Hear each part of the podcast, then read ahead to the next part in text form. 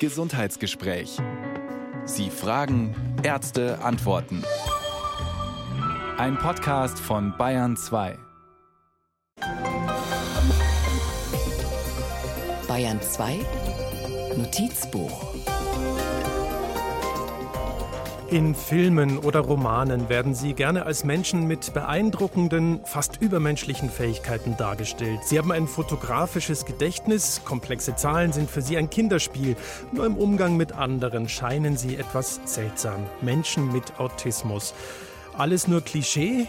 Was ist Autismus und was brauchen Menschen mit Autismus-Spektrum-Störungen? Darüber sprechen wir heute im Gesundheitsgespräch. Rufen Sie uns an, kostenfrei unter 0800 246 246 9. Das Gesundheitsgespräch auf Bayern 2. Willkommen zum Gesundheitsgespräch heute mit Klaus Schneider am Mikrofon. Der kommende Sonntag ist Weltautismustag und wir fragen heute im Gesundheitsgespräch ganz konkret, was brauchen Menschen mit Autismus-Spektrumstörungen? Im Bayern 2 Studio begrüße ich dazu zwei Expertinnen auf diesem Gebiet. Zum einen Privatdozentin Dr. Ellen Kreimel. Sie ist Kinder- und Jugendlichenpsychotherapeutin an der Klinik und Poliklinik für Kinder- und Jugendpsychiatrie, Psychosomatik und Psychotherapie der LMU München. Hallo, Frau Dr. Kreimel. Hallo, vielen Dank für die Einladung. Und zum Zweiten Dr. Bettina Bergau, psychologische Psychotherapeutin, unter anderem mit Schwerpunkt Autismus. Grüße auch Sie, Frau Dr. Bergau. Hallo, grüß Sie. Ich habe den Begriff eingangs schon erwähnt, Autismus-Spektrumstörung. Von Autismus haben viele wahrscheinlich schon mal irgendwie gehört, vielleicht auch von Asperger. Weniger vermutlich von Autismus-Spektrumstörungen. Vielleicht fangen wir mit diesen Begrifflichkeiten mal an. Was ist denn eigentlich Autismus und warum diese unterschiedlichen Begriffe? Wer möchte? Frau Dr. Greimel? Ja, gerne beginne ich. Also Autismus-Spektrumstörungen beinhalten tiefgreifende Entwicklungsstörungen, die gekennzeichnet sind durch ganz bestimmte Merkmale und wir nennen hier drei Bereiche. Das ist die ähm, soziale Interaktion, also Beeinträchtigung in der sozialen Interaktion, in der Kommunikation und ein eingeschränktes Interessensmuster und repetitive Verhaltensweisen. Und ganz wichtig ist, dass diese ähm, Erkrankung eben bereits ähm, in, der, in der Kindheit auftritt und bis ins Erwachsenenalter auch anhält. Das heißt, als Erwachsener werde ich nicht plötzlich Autist, wenn ich es nicht vorher schon war. Ja, das ist eine ganz gute Frage. Ich kann beginnen, Frau Bergau, möchten Sie dann vielleicht einfach ergänzen. Ähm, es ist so, dass ähm, die Erkrankung tatsächlich in der Kindheit auftritt. Aber wir erleben häufig den Fall, dass gerade die milden, äh, sage ich mal, Ausprägungen der Störung ähm, im Erwachsenenalter erst bemerkt werden. Und hier möchte ich gerne an die Kollegin übergeben. Also ich kann, Dankeschön, ich kann die Frage, die Sie gerade gestellt haben, eigentlich ganz klar sagen, man, nein, man wird nicht Autist. Man ist es schon mhm. vorher. Man ist es eigentlich seit Geburt. Und wie die, äh, ja, wie meine Kollegin auch schon gesagt hat, ist es so, dass es manchmal erst später erkannt wird. Ähm, aber gerade im Erwachsenenbereich ist es, ist es so, dass häufig die Diagnose spät gestellt wird, aber nicht erst die Themen im Erwachsenenbereich aufgetreten sind. Also das sind häufig ganz jahrelange Leidensgeschichten, von denen man aber vorher nie wusste, was da eigentlich los ist. Mhm. Die sind immer über viele Themen gestolpert und das Kind hatte aber bisher keinen Namen. Und dann irgendwann gibt es eine Diagnose und das ist eine Erklärung für ganz viele Probleme, die es schon seit der Kindheit gab. Was sind denn das für Stolpersteine, nenne ich es jetzt mal? Was, was, womit haben Autistinnen und Autisten zu kämpfen? Und ich habe es ja auch eingangs gesagt, es ist ja nicht, es gibt nicht den Autismus, sondern es ist ein Spektrum. Vielleicht können Sie uns das noch mal ein bisschen schildern, in welchen Bereichen sich das bewegt. Mhm. Ja, gerne. Also wir hatten ja jetzt eben schon ganz grob die Bereiche anskizziert, aber jetzt nicht fragt man sich natürlich, was steckt denn eigentlich gen genau dahinter, mhm. ja? Und wenn wir jetzt beispielsweise zum Bereich der sozialen Interaktion gehen, dann haben Menschen mit Autismus Schwierigkeiten, zum Beispiel ähm, in Interaktionen, ins Gespräch mit anderen Menschen zu gehen und dabei zum Beispiel Augenkontakt, Blickkontakt aufzunehmen, die Mimik einzusetzen.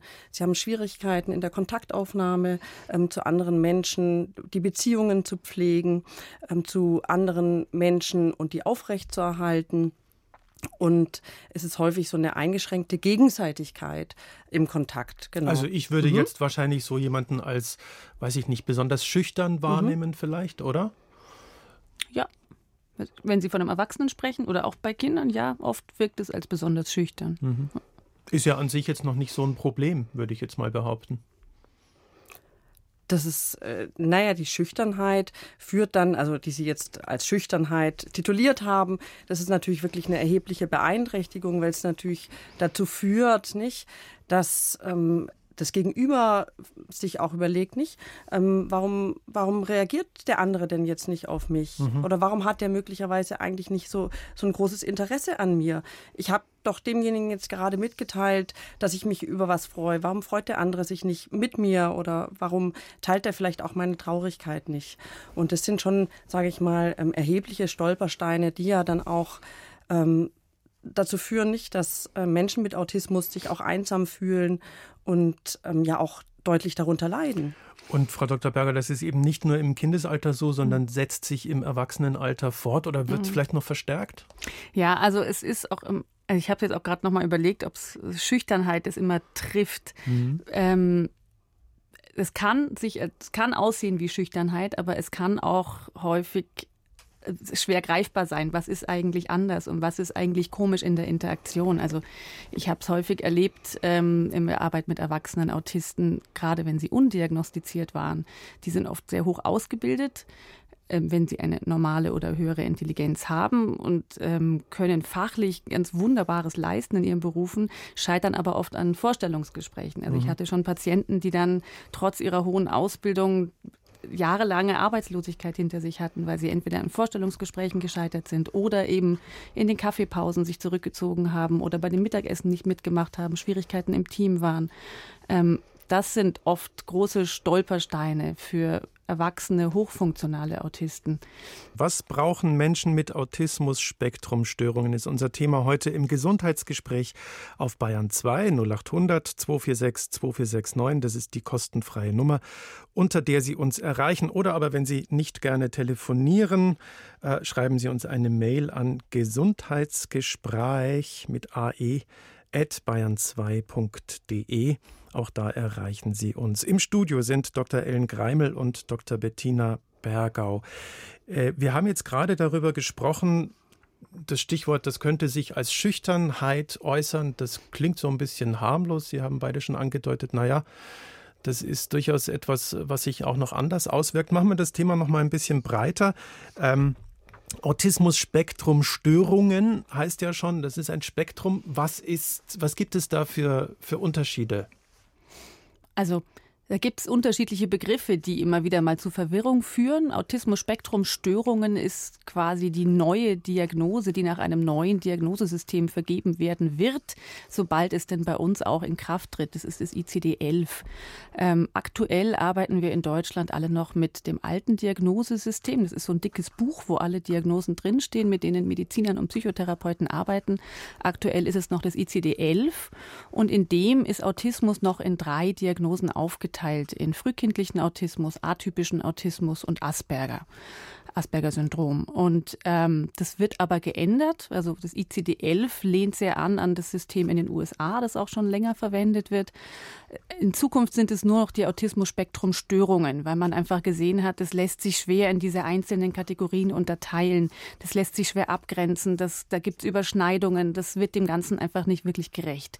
Man geht heute eher von einem dimensionalen Verständnis aus. Das bedeutet, es wird unterteilt in verschiedene Ausprägungsgrade. Bei den Autismus-Spektrum-Störungen wird zukünftig im ICD-11 unterteilt mit nach Grad der Intelligenz, ob das mit, mit einer höher entwickelten Intelligenz ist oder mit, mit einer entwicklungsverzögerten Intelligenz auch. Ähm, und dann noch sprachliche, sprachliche Entwicklung ist auch mit drinnen, ist auch eine Dimension, nach der unterschieden werden kann. Das heißt, alles hat den gleichen Namen mit all seinen Vor- und Nachteilen, die damit einhergehen. Ich denke, da wird es auch Nachteile geben, weil sich viele, die einen weil einfach sehr viele unterschiedliche Krankheitsbilder gleich heißen. Das mhm. heißt, sowohl der promovierte, hochfunktionale Autist heißt genauso wie der in einem Wohnheim lebende mit einer Intelligenzminderung. Das sind zwei völlig unterschiedliche Sachen, die aber gleich heißen, ähm, weil man einfach erfahrungsgemäß gesehen hat, es lässt sich trotzdem anders gerade momentan nicht bewerkstelligen. Aber da ist noch viel im Fluss in der das Forschung. Das heißt aber auch, dass der Grad der Beeinträchtigung auch entsprechend unterschiedlich hoch sein kann. Ganz genau, ganz genau. Das sehen wir, das sehen wir in der klinischen Praxis ganz deutlich. Und das hm, findet man in den Bereichen der Nichtkommunikation, der Sprache, der Interaktion und ähm, eben auch, was jetzt die, sag ich mal, die Einschränkungen anbelangt durch solche eingeschränkten Verhaltensweisen. Und da wird ja auch differenziert, nicht ähm, zukünftig, wie stark sind denn die Beeinträchtigungen in diesen Bereichen ausgeprägt. 0800 246 2469 ist die Nummer zu uns und Frau Meier hat uns angerufen. Frau Meier, Sie würden dem jetzt beipflichten, das kann schon ganz schön heftig werden. Grüß Sie. Hallo, grüß Gott. Genau, äh, weshalb ich anrufe, aber die Frau Doktor hat mich jetzt gerade schon vorweggenommen oder fast, was mich immer oder was ich noch bemerken möchte, dass einfach oft der andere Teil oder von, von den Menschen vergessen wird, diese Autismus-Spektrum-Störung, die im Wohnheimen leben. Also ich habe 14 mhm. Jahre im Behindertenbereich gearbeitet mhm. und äh, die Menschen dort, also die äh, eben Autisten, wie es früher hieß, ähm, das waren wirklich hochgradig geistig behinderte Menschen, die ihr Leben lang Unterstützung gebraucht haben.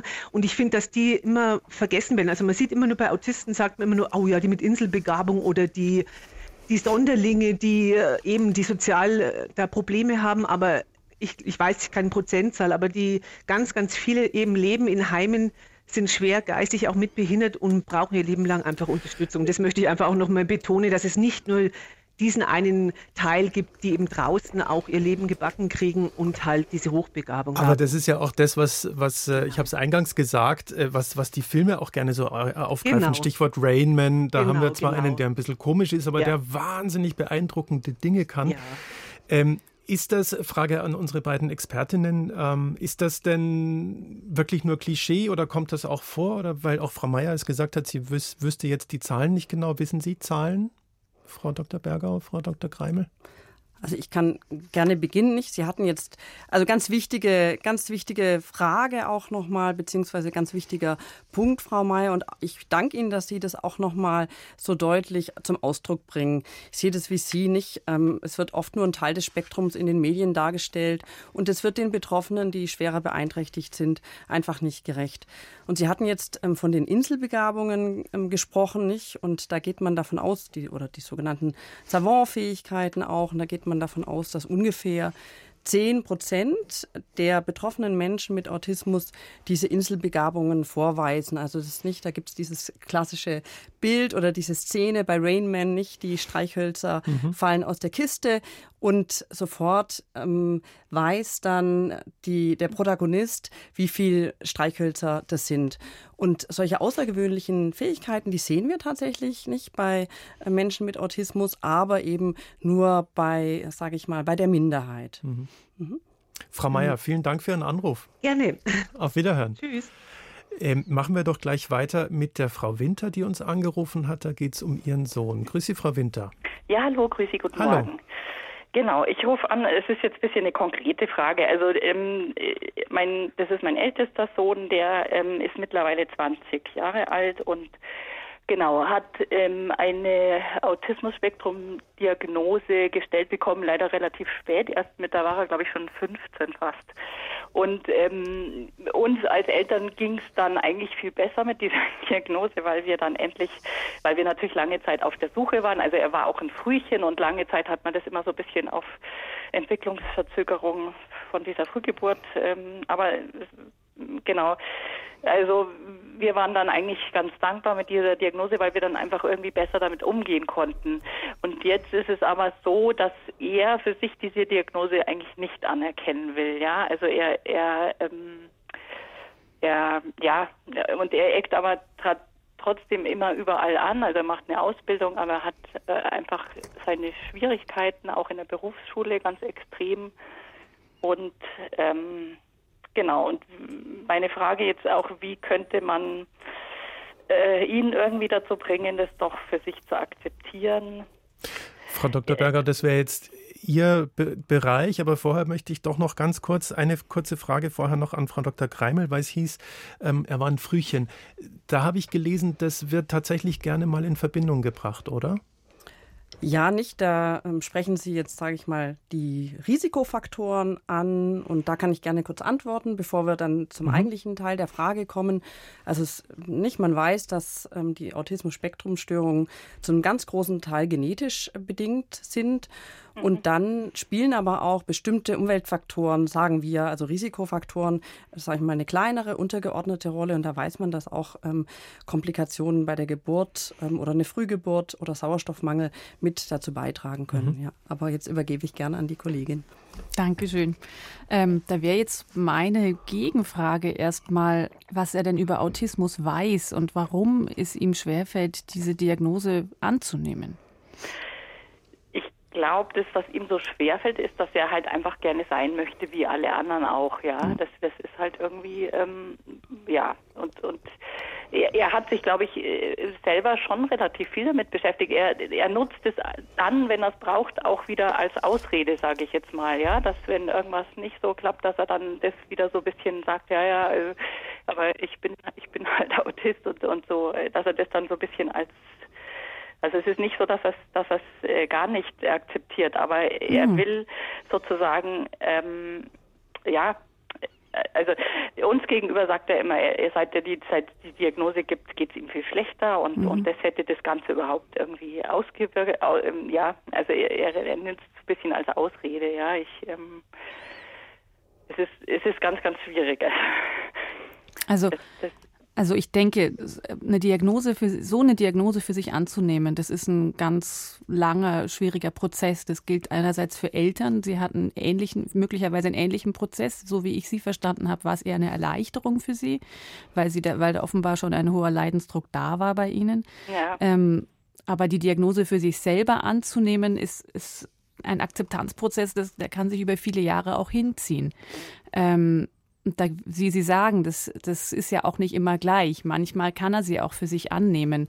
Und ich denke, das ist ja auch schon mal ein Fortschritt, dass er da in manchen Momenten auch sagen kann, ah, das liegt halt an meinem Autismus. Ja, ja. Ähm, denke, sowas könnte ein Thema in einer Psychotherapie sein, in einer Einzeltherapie. Was, mhm. was bedeutet diese Diagnose für mich und wann, wann muss ich darüber auch mal trauern? Also es ist ja letztlich auch ein sich verabschieden von der Vorstellung, ich hab, kann ein stinknormales Leben führen. Aber das kann ja auch zu einer großen Erleichterung führen, im Sinne von, okay, jetzt weiß ich, wie ich damit umzugehen habe. Ich vergleiche es immer ganz gerne mit Diabetes oder sowas. Mhm, mhm, Wenn man Diabetes hat, das ist auch nichts, was man heilen kann in der Form, aber man kann lernen, damit umzugehen. Und ja, man muss ja. halt sein Leben in bestimmten Arten und Weisen darauf einstellen. Und dann kann man da auch ein Leben mit einer hohen Qualität führen. Ähm, muss halt da letztlich eine andere Gebrauchsanweisung benutzen. Ja, ja. Aha. Und wenn man zu so einer Haltung finden kann für sich, dann muss das auch nicht das, das furchtbare Katastrophenurteil fürs restliche ja, Leben ja, sein. Ja, also zusammengefasst, Sie würden da jetzt einfach noch ein bisschen mehr Zeit geben? Zeit und möglicherweise auch tatsächlich eine therapeutische, eine Unterstützung, Unterstützung ja, wobei er das halt auch eher ablehnt. Ja. Also er, er, hat schon mal ähm, auch eine therapeutische Stütze und, mhm. und das, das hat eigentlich dann zu dieser Diagnose geführt tatsächlich. Mhm. Und ähm, ja, dann, aber, ähm, ja dann, also ich habe ich hab Gruppen mit Autisten geleitet, autistische mhm. Therapiegruppen. Das mhm. war für viele, hatte das oft einen ganz, ganz entlastenden Effekt, weil man eben nicht mehr das Gefühl hatte, ich bin der Einzige, der sowas hat, ich bin der Einzige, der nicht normal ist, sondern man ist plötzlich in einem Umfeld, wo es allen ganz ähnlich geht und mhm. alle haben ganz mhm. ähnliche Themen und es ist eigentlich ein ständiges, verständnisvolles Nicken. Ähm, mhm. also das ist vielleicht etwas, was da noch helfen könnte, um ja, einfach eine ganz ja. andere Identifikation auch damit zu finden. Ich mhm. möchte in dem Zusammenhang auch eine Mail vorlesen, die uns erreicht hat, anonym. Liebes Gesundheitsgespräch, auch wenn nicht alle Parameter für Autismus getroffen werden, lohnt sich eine medizinische Abklärung, in Klammern irre lange Wartezeit, und gegebenenfalls ein Anschluss an eine Selbsthilfegruppe. Dort lernte mhm. ich, äh, der Schreiber oder die Schreiberin ist Mitte 40, äh, endlich den Begriff Broader Autism Phenotype kennen. Eine große Entlastung, wenn es darum geht, mir und Dritten zu erklären, warum bestimmte Entwicklungsaufgaben nicht bewältigt wurden oder werden, obwohl intellektuell genügend Ressourcen da sind. Äh, ich möchte den HörerInnen deshalb Mut machen, am Thema dran zu bleiben. Mhm. Sie nicken beide. Mhm. Ist vielleicht auch nochmal ein Tipp, eine Selbsthilfegruppe. Mhm. Vielleicht findet man mhm. sowas. Es, es gibt bei Outcome gibt es so offene Gruppen. Da, ähm, mhm, das genau. ist auch nicht verpflichtend. Wo muss man sich auch nicht ewig anmelden, soweit ich weiß. Ähm, ich weiß nicht, ob Outcome sich freut, wenn ich da jetzt hier offen Werbung mache. Nicht, dass die dann völlig überrannt werden. Aber da gibt es Anlaufstellen. Und das kann, also meiner Erfahrung nach hat das, kann das einen ganz großen Effekt haben. Aha.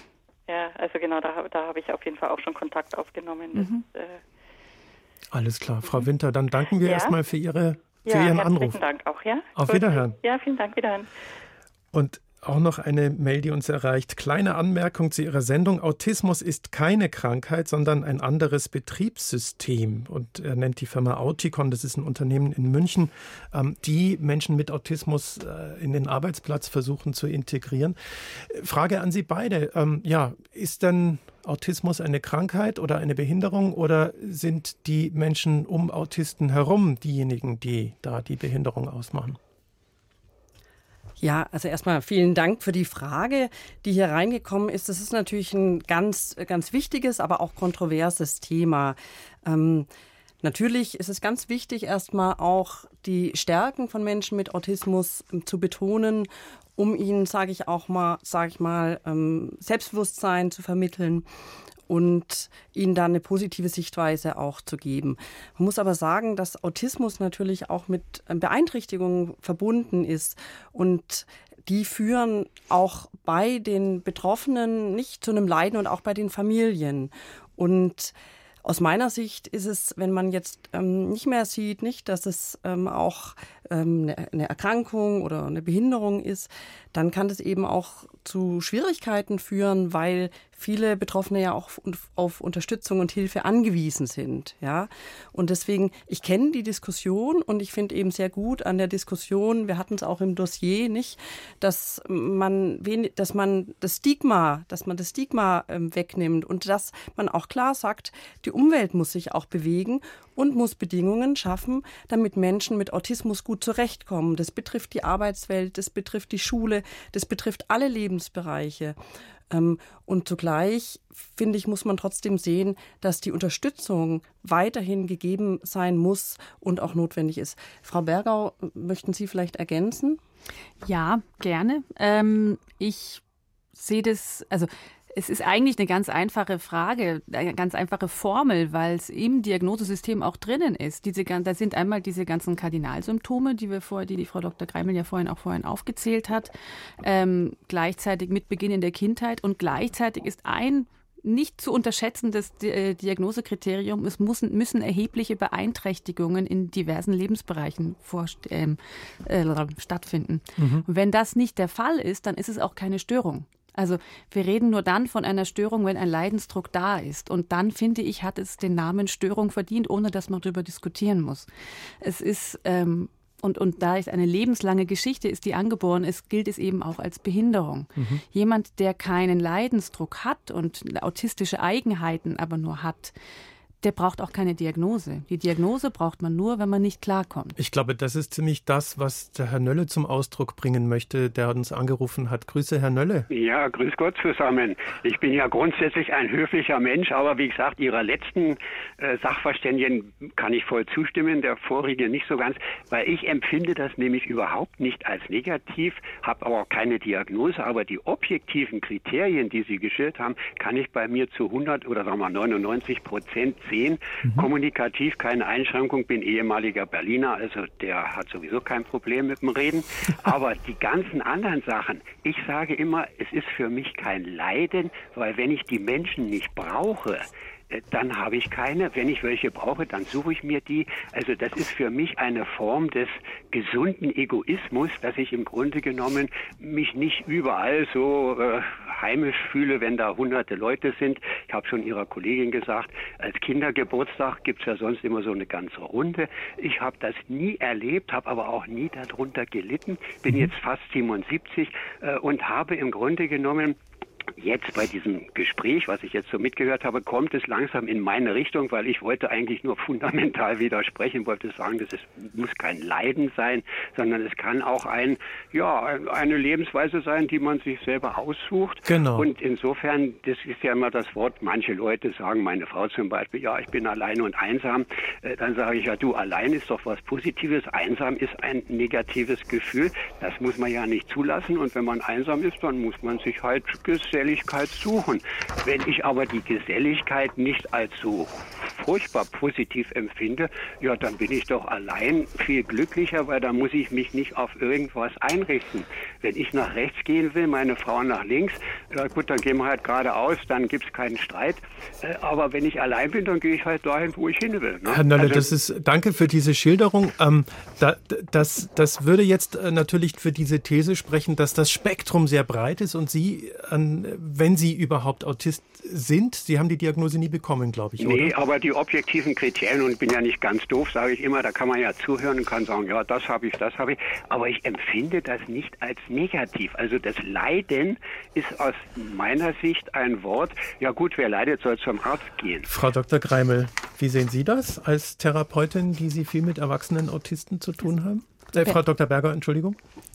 Ähm, also da betone ich jetzt gerne nochmal den letzten Punkt, den ich gerade gesagt hatte. Im Diagnosesystem ist drin. Es müssen erhebliche Beeinträchtigungen im familiären, im beruflichen, im sozialen Bereich ähm, bestehen.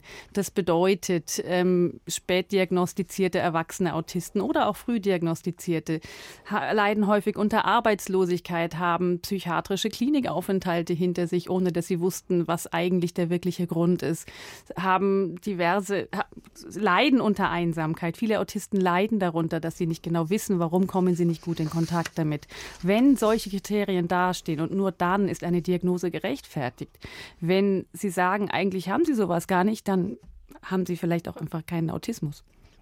Na gut, ich nehme es zur Kenntnis, aber es ist im Grunde genommen, wenn man die objektiven Kriterien sieht, meinetwegen, dass man eben nicht gesellig ist und dass man sich eher zurückhält und ja und so weiter, äh, dann ist es doch schwierig, einem subjektiv einzureden, wenn ich nicht leide, subjektiv einzureden, wir müssen dich behandeln. Aber Warum? das will auch keiner, Herr Nölle. Das habe ich jetzt so auch nicht verstanden. Ganz im Gegenteil. Das ist gerade ein Problem, dass es häufig zu einer Überidentifikation mit Autismus kommt. Wir haben mhm. in den mhm. Diagnosezentren ganz viele Menschen, die davon lesen und glauben, ach, das trifft ja eigentlich auf mich zu, dann hole ich mir eine Autismusdiagnose.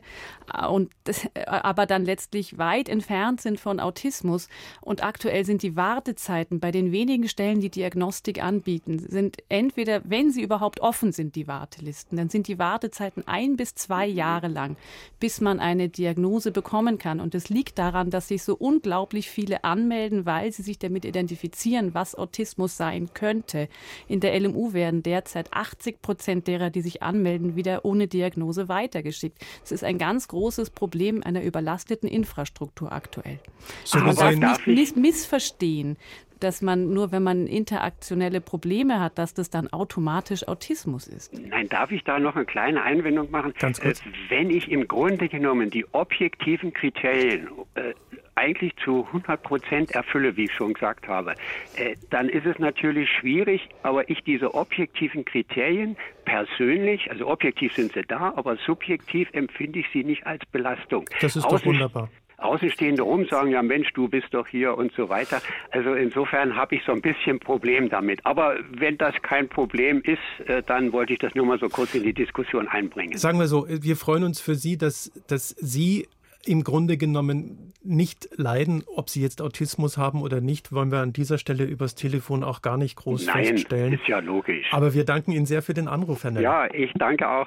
Für Auf Gott, Wiederschauen. Uns haben auch äh, Fragen erreicht über unseren Podcast Eltern ohne Filter. Die Kolleginnen und Kollegen haben ähm, Fragen für uns eingesammelt, die ich hiermit gerne auch weitergeben möchte. Zum einen, mehr Informationen zu Asperger. Der Begriff ist schon gefallen und auch wenn wir jetzt festgestellt haben, in Zukunft reden wir von einem Spektrum. Ähm, was ist Asperger? Ja, ich kann gerne beginnen. Also das Asperger-Syndrom, wie gesagt, wir gehen ja jetzt immer mehr zum Begriff des Spektrums über, aber wenn wir jetzt noch mal beim Begriff des Asperger-Syndroms bleiben, dann muss man sagen, dass beim Asperger-Syndrom ausgeschlossen ist, dass es ähm, zu Verzögerungen der sprachlichen Entwicklung oder zu der kognitiven Entwicklung kommt. Und ähm, insofern ist, sage ich mal, dieser sprachliche Bereich, nicht der Bereich der Kommunikation, ähm, nicht beeinträchtigt wie jetzt beim frühkindlichen Autismus. Trotzdem muss man sagen, dass wenn man die Sprache anguckt von Menschen mit Autismus, da fallen natürlich Auffälligkeiten auf, wie beispielsweise, dass die Person oft eine sehr ähm, elaborierte, also eine sehr ausgewählte Ausdrucksweise vorweisen, viele Fachbegriffe äh, in der Kommunikation verwenden und oft ist auch beispielsweise die Sprachmelodie ähm, auffällig, also dass das manchmal sehr monoton ist. Und was wir beim Asperger-Syndrom häufig auch sehen, sind solche, das ist nicht notwendig für die Diagnose, aber wir sehen es dann doch in der klinischen Praxis häufig, so eine motorische Ungeschicklichkeit, die sich beispielsweise auch im Gang bemerkbar macht.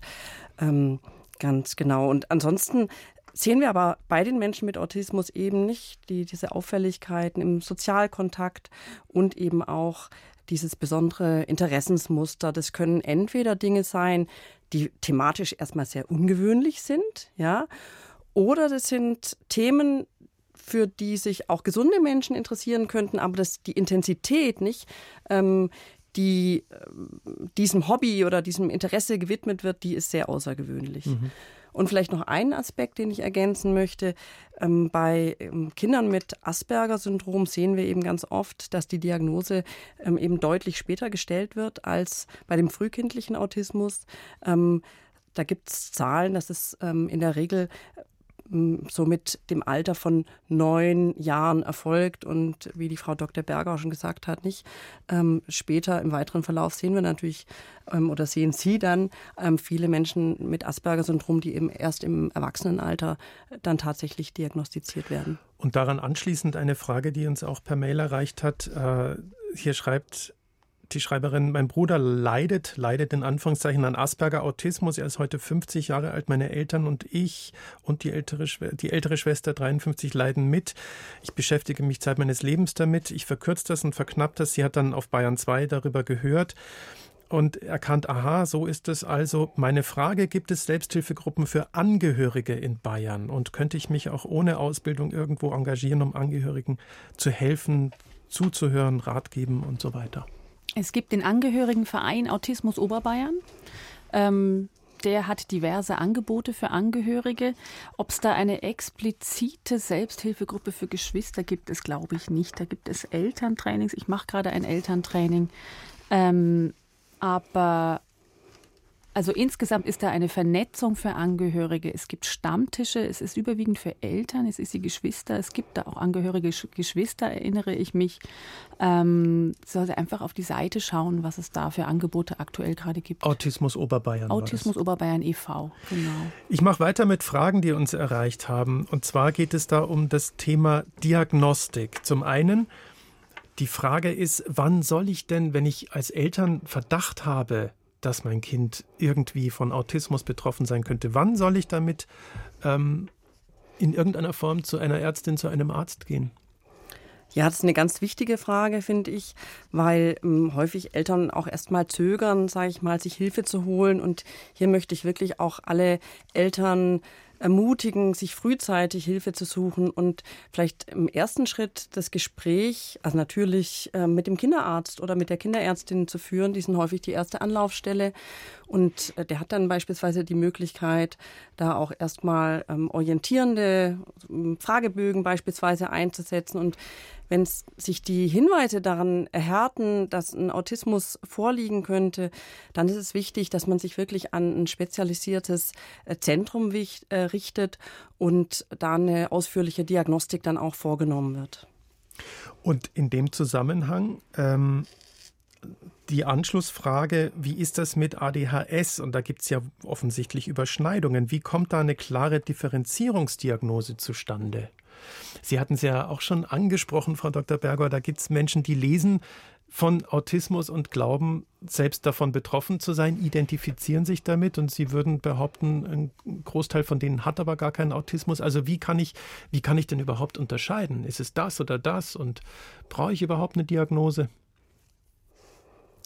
Also Sie hatten das ja jetzt gerade im Kontext ähm, mit ADHS angesprochen und auch das ist eine sehr gute Frage, weil da gibt es, sage ich mal, zwei Dinge. Zum einen kann es sein, dass Kinder und auch später Erwachsene sowohl an Autismus leiden als auch an ADHS. Wir sprechen dann von einer Komorbiden, also von einer Komorbidität, also dass es eine Begleit, dass es zwei Erkrankungen gibt, die gleichzeitig auftreten.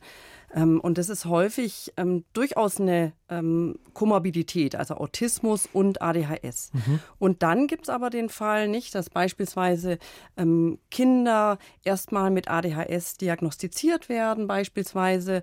Ähm, das ist ähm, nicht selten der Fall und dass sich aber dann im Verlauf zeigt, die Diagnose ADHS erklärt eigentlich die Auffälligkeiten nicht gut. Da steckt ähm, was anderes dahinter. Und dann sprechen wir, sage ich mal, auch von einer Differentialdiagnose. Da muss man genau gucken. Also man muss abgrenzen. Gibt es eine andere ähm, Erklärung, die vielleicht besser passt. Und da gibt es, sage ich mal, Experten und Expertinnen, ähm, gerade in den spezialisierten Zentren, die genau auch ähm, bestimmte Diagnostikinstrumente einsetzen können, um zu überprüfen, ist es denn jetzt das ADHS? Nicht? Und auch Kinder mit ADHS zeigen ja beispielsweise ähm, häufig Auffälligkeiten im Sozialkontakt aufgrund nicht ähm, dessen, dass sie manchmal Schwierigkeiten haben, abzuwarten mit Fragen oder dass sie unaufmerksam sind, vielleicht mal nicht reagieren auf eine Ansprache. Also ist es denn das ADHS oder ist es ähm, dann eher der Autismus? Und ich habe aber auch schon rausgehört, eine Diagnose zu kriegen ist gar nicht so leicht, weil es tatsächlich die Plätze und auch die Spezialistinnen und Spezialisten gerade nicht dafür gibt, oder, Frau Dr. Berger? Mhm. Ja, das ist tatsächlich gerade ein großes Problem. Ähm, es ist tatsächlich eine große Unterversorgung da. Eine mhm. Autismusdiagnostik ist eine wahnsinnig aufwendige Sache. Im Schnitt wird, also es muss mit wenn man es leitliniengerecht macht, dann muss das mit mehreren Personen stattfinden, also mhm. mehrere Beobachter, Rater, die, de, die da eine klinische Diagnostik machen. Es gibt so ein paar ähm, Diagnoseverfahren, da braucht man extra Schulungen dafür. Insgesamt geht man davon aus, dass eine leitliniengerechte Diagnostik ungefähr einen gesamten Tag an Arbeitszeit in Anspruch nimmt. Und das ist was, wofür nicht viele die Ausbildung und auch nicht die Kapazitäten haben. Jetzt habe ich aber gestern äh, auf der Homepage der Bayerischen Staatsregierung gelesen. Die haben stolz verkündet, letztes Jahr 2022, dass es in Bayern eine Autismusstrategie jetzt geben soll. Findet die nicht statt oder ist es einfach noch zu, zu wenig lang im Gange? Ja, also es sind natürlich Prozesse, die angestoßen werden müssen und auch angestoßen wurden, aber die, sage ich mal, natürlich länger dauern, bis sie dann überall implementiert sind. Nicht? Und die bayerische Autismusstrategie, die Sie ja angesprochen haben, die erstreckt sich auf unterschiedliche Bereiche, dass man beispielsweise auch die Ausbildung, die Expertise von Fachexperten verbessert und ähnliches. Und ähm, aber wir haben auch vorhin schon darüber gesprochen, nicht, es ist natürlich ein ganz wichtiger Aspekt ähm, und da beginnen wir auch ähm, nicht das zu bemerken, dass sich ähm, die Anlaufstellen natürlich, äh, sage ich mal, multiplizieren, dass mhm. es da ähm, mehr Kapazität gibt und die Wartezeiten verkürzt werden. Also ich bin eigentlich ganz optimistisch, ähm, wenn ich so überlege, wie viel ich in meiner Ausbildung vor einigen Jahren über Autismus gelernt habe. Das war noch sehr wenig und da hat sich im Laufe der Jahre einfach sehr viel getan, auch bei der Ausbildung. Ähm, das heißt, diese Autismusstrategie, so wie die Frau Dr. Greimel auch meinte, das dauert, das ist ein Prozess, aber ich bin optimistisch, dass sich da gerade viel tut. Es spricht sich rum, auch in der Fachwelt. Ähm, eben auch mit den Schattenseiten, dass es zu einer Überidentifikation führt bei, bei Betroffenen. Es ist sehr viel sehr in den Medien präsent, aber ich glaube, dass wir da eigentlich auf einem ganz guten Weg sind gerade. Ähm, wir haben viel über Ursachen gesprochen, über Symptome und auch Diagnose, aber noch gar nicht so richtig über Therapiemöglichkeiten. Was gibt es denn für Möglichkeiten, Menschen, die sich in diesem Spektrum bewegen, zu unterstützen? Vielleicht fangen wir an im Kindesalter. Frau mhm. Dr. Kreimel. Ja, also erstmal ist wichtig zu sagen, dass die Therapien möglichst früh beginnen sollten. Also je früher die Therapie einsetzt, desto besser ist auch die Erfolgsaussicht. Und äh, gerade wenn wir jetzt das Kindesalter anschauen, dann jetzt sage ich mal im ja, im frühen Kindesalter sind es Therapien, die hochstrukturiert sind und bei denen verhaltenstherapeutische ähm, Ansätze zum Einsatz kommen. Also geht es beispielsweise geht es beispielsweise darum, die Sprache ähm, anzubahnen oder die Sprache zu verbessern oder zum Beispiel so wichtige Fähigkeiten wie die Imitation ähm, einzuüben. Und äh, hier sind sehr intensive Therapien notwendig unter Einbezug natürlich auch der Eltern und des gesamten Umfelds. Das ist ganz wichtig zu sagen. Und dann im weiteren, sagen wir, im weiteren Verlauf, gerade bei Kindern und Jugendlichen, sind die sozialen Kompetenztrainings in der Gruppe ein wichtiger Ansatz. Und jetzt können Sie gerne mit dem Erwachsenenalter auch weitermachen. Genau. Vielleicht bevor wir das machen, weil gerade der Herr Röhrl mhm. anruft ja. wegen seines zehnjährigen Sohns, mhm. der wohl Autist ist. Grüße Herr Röhrl. Hallo. Hallo. Ja. Bleiben wir noch also, im Kindesalter. ja, okay, kurz, ja. Also unser Sohn ist zehn Jahre alt. Er geht mittlerweile in die Förderschule für geistige Entwicklung. Und unser großes Thema ist auch die ausbleibende Sprache. Mhm. Also er kann zwar Laute produzieren, aber er benutzt keine Wörter, er bringt sie nicht raus und wir haben zur Kommunikation ein Tablet, bei dem halt Symbole und Bilder hinterlegt sind. Das kann er nutzen. Und äh, wir haben den Eindruck, dass er, wenn wir mit ihm reden, wir reden ganz normal mit ihm, dass er 90, 95 Prozent von dem auch versteht. Aber wie gesagt, selbst keine Sprache und wir wissen nicht, ob es jemals kommt oder an was es genau liegen kann, dass er keine Sprache entwickelt. Mhm. Ja, vielen Dank, dass Sie anrufen, Herr Röhrl. Und äh, was Sie beschreiben, nicht, das berichten ähm, viele Eltern Betroffener, dass eben die Sprache natürlich ein ganz zentrales Problem und sie möchten natürlich ihr Kind unterstützen, nicht, dass es sich auch adäquat ausdrücken und sich mitteilen kann.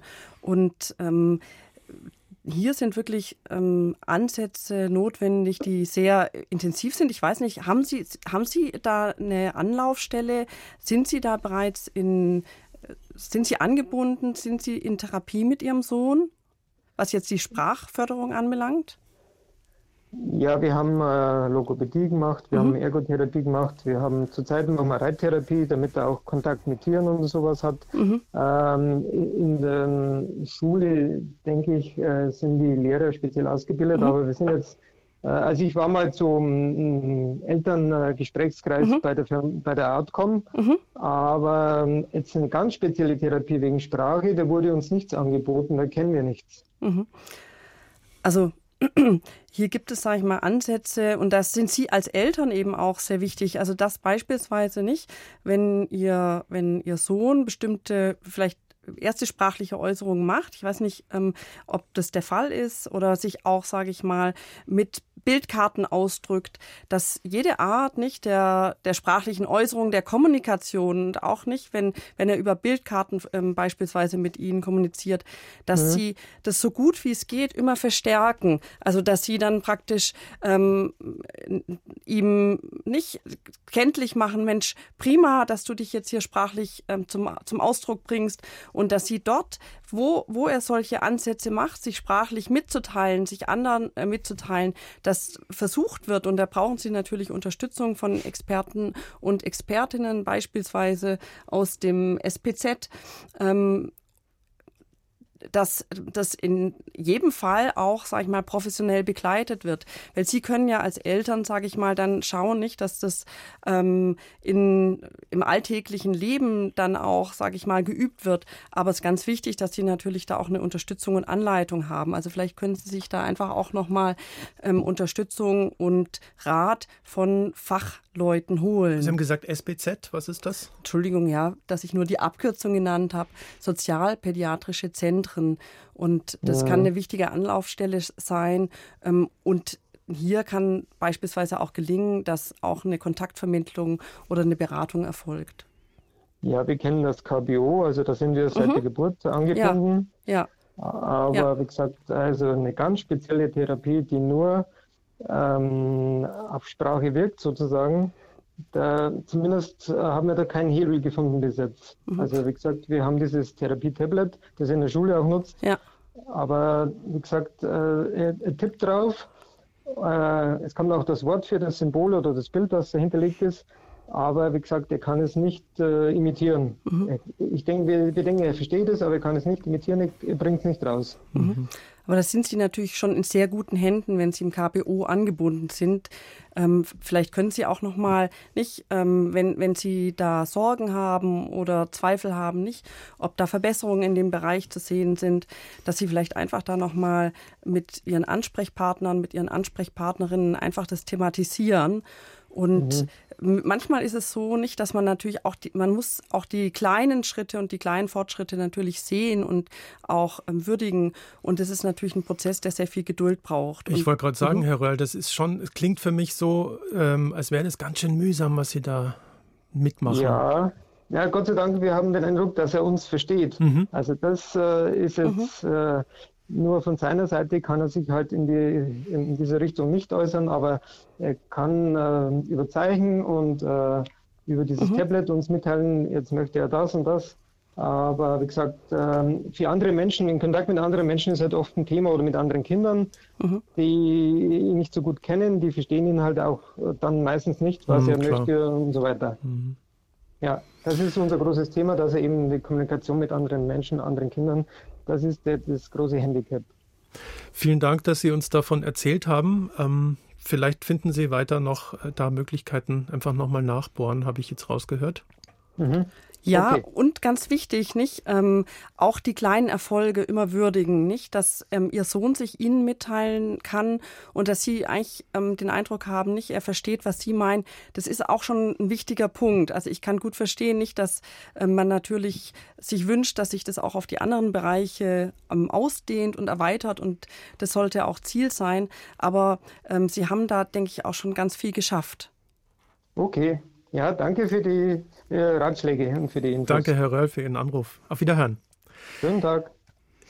Jetzt haben wir noch so viele Menschen, die mit uns sprechen wollen, die uns auch geschrieben haben und die Zeit schreitet so voran. Das ist jetzt ein Dilemma, in dem ich stecke, weil wir einfach keine zwei Stunden Sendezeit haben. Aber ich möchte, Frau Dr. Berger, schon noch mal kurz auch über die Therapiemöglichkeiten mhm. für erwachsene Menschen in diesem Störungsspektrum mhm. sprechen. Also da kann ich jetzt vor allem aus meiner, meinem praktischen Alltag was sagen zu den hochfunktionalen Autisten mit einer ähm, durchschnittlichen bis höheren Intelligenz und vor allem auch mit einer vorhandenen Sprache. Da, gerade in Abgrenzung zu der Frage, die wir vorher hatten. Es ist eine andere Zielgruppe, mit der ich arbeite. Und da sind Therapiemöglichkeiten, vor allem auch, wie wir es ja vorhin schon eine Anruferin hatten, da geht es viel um Akzeptanz der Diagnose. Wie gehe ich damit um? Ähm, ganz viel auch um Stress Umgang mit Stress. Viele Autisten haben ja sensorische Besonderheiten und kommen da schnell in Reizüberflutungen, die zu erheblichem Stresserleben führen. Und da eben auch die Überlegungen, wie kann ich da damit umgehen, dass ich da besonders empfindlich bin, wie kann ich meinen Alltag so einrichten, dass ich da gut durchs Leben komme. Ähm, dann aber auch so ganz plakative Sachen, wie kann unausgesprochene Regeln, die wir in unserer Gesellschaft häufig, wir als Nicht-Autisten intuitiv mitbekommen, die auch ganz klar erklären. Gibt es ganz schöne Therapiemanuale, ähm, was, was, wie funktioniert Smalltalk, was sind da Regeln, wie, wie verhalte ich mich gegenüber fremden oder weniger fremden Menschen in der, in der Autismustherapie arbeite ich auch oft viel mehr mit Rückmeldungen. Also ich melde rück, was Dinge bei, was Dinge bei mir jetzt auslösen, mhm. weil das Rückmeldungen sind, die viele Autisten im Alltag auch einfach nicht bekommen, mhm. weil sie intuitiv vorausgesetzt werden. Das kapiert man doch zwischen den Zeilen. Das ist eben bei Autisten oft nicht so. Und da ist es ganz wichtig, vieles dann auch zu erklären und auch zu fragen, wie auch auch als Therapeut selber sich nochmal zu öffnen und nicht intuitiv davon auszugehen, dass er das schon verstanden hat, was ich gemeine oder sie. Alle, die jetzt noch in der Leitung sind, mit uns sprechen wollen, ich bitte Sie um Entschuldigung, unsere Sendezeit ist nämlich vorbei. Ich möchte aber an dieser Stelle schon mal auf den kommenden Sonntag hinweisen, um 16.05 Uhr, die Sendung 1 zu 1 der Talk. Da ist Nia Finnig zu Gast, eine Frau mit Asperger. Ich glaube, auch da werden wir viel zu diesem Thema hören werden, ist auch jetzt schon abrufbar in der ARD Audiothek. Auf bayern2.de Gesundheitsgespräch finden Sie weiterführende Links, zum Beispiel zu unserem Podcast, aber auch zum Artikel über das heutige Thema. Nächsten Mittwoch geht es dann um die Frage, wie die Füße fit und standfest bleiben mit Ulrike Ostner und Dr. Marianne Koch. Für heute aber recht herzlichen Dank an Dr. Ellen Greimel und Dr. Bettina Berger. Dankeschön für Ihre Zeit. Dankeschön. Ja, danke auch von meiner Seite.